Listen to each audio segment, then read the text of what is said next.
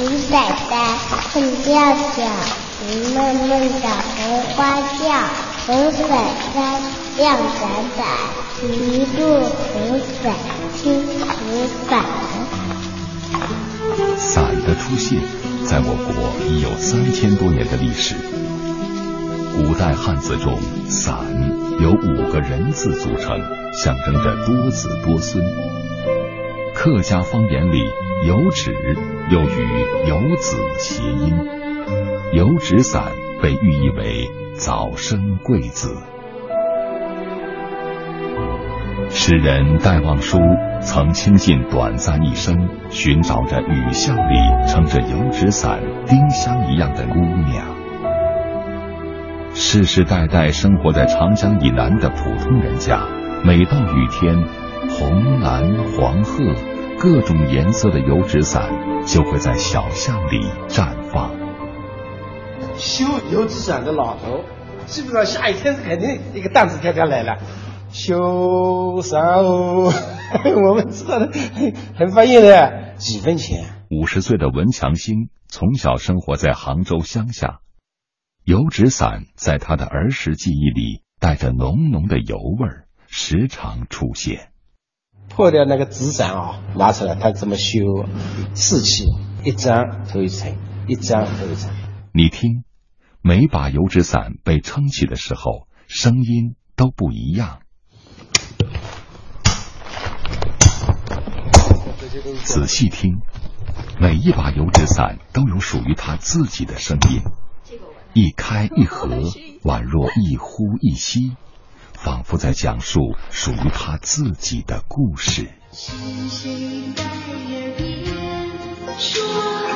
许仙和白娘子的传说，为西湖和油纸伞留下了一千多年的伏笔。但翻开史料，杭州油纸伞的最早记载来自于清乾隆三十四年，史书上写。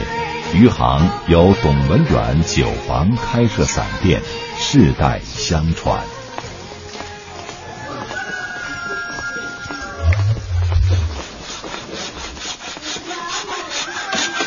余杭油纸伞非遗传承人刘有全今年已经七十二岁了，在他的工作室，老人向我们介绍，一把纯手工打造的油纸伞要经过七十多道工序。锯竹、刮青、排伞骨、穿伞、糊伞、装柄等等。在伞面的制作上，余杭油纸伞选用了当地特有的桃花纸，在柿子漆里浸透，然后绘画、上桐油，最后悬吊阴干。一把油纸伞从选竹到上油。纯手工要十到十五天，一把小伞只能卖几十到二三百块钱，制作周期长，利润低。这把油纸伞怎么难度很高？年轻人年轻人不愿意学，嗯，又苦又累，工资又不高。刘有全老人说：“这里基本上不产伞了，只是用于展示。”如今他这里的学徒平均年龄都在五十岁左右。乘客们，断桥到了，请带好随身物品，准备下车。开门时请注意安全。断桥到了。这个伞多少钱？因为八十五一支，算你七十块钱。今天的西湖边上仍然有卖油纸伞，但大多数都是游客买来用于拍照。作为杭州富阳油纸伞第二代非遗传承人，伞厂主人文世善也有着同样的担心。年产呢，去年一百六十万吧，主要是日本，但是他们重视。您有没有想过在国内扩大一下市场？国内好像不是很感兴趣，主要是日本。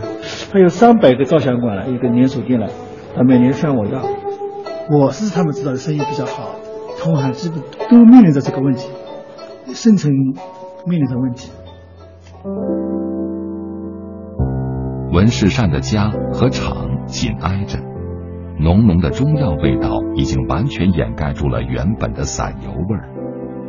无论这里每年每天销售多少把纸伞，选竹、熬制桐油、调制色浆、散骨夹片这几道主要工艺，还是要由他，也只能由他来完成。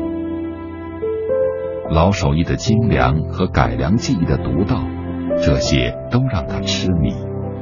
即便身体不适，但只要谈到纸伞，他的眼里就会有光。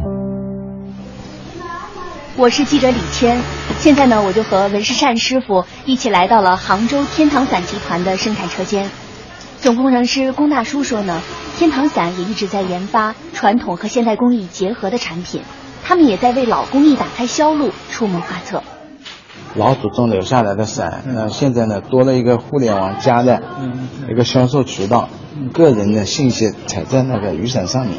那么把它提升附加值。特色的传统工艺只能走精品路线，如果不走精品路线，肯定是死路一条。你现在有多少个工人了？嗯，十二个工人。十二个工人。您刚才说您儿子也不感兴趣。他多大今年？二十五岁。啊，刚大学毕业。刚留学回来，我问他过他，他说太太辛苦，你们做啥太辛苦，赚这个钱好像也不多。他的野心比我大，要赚大钱。其实做伞太累，很辛苦，辛苦，比别人一般的活要付出的太多，收入呢，真的不多，所以这个这个活呢，不太有人愿意干。其实不是伞离不开您，是您离不开伞。对对，我离不开伞，真的是。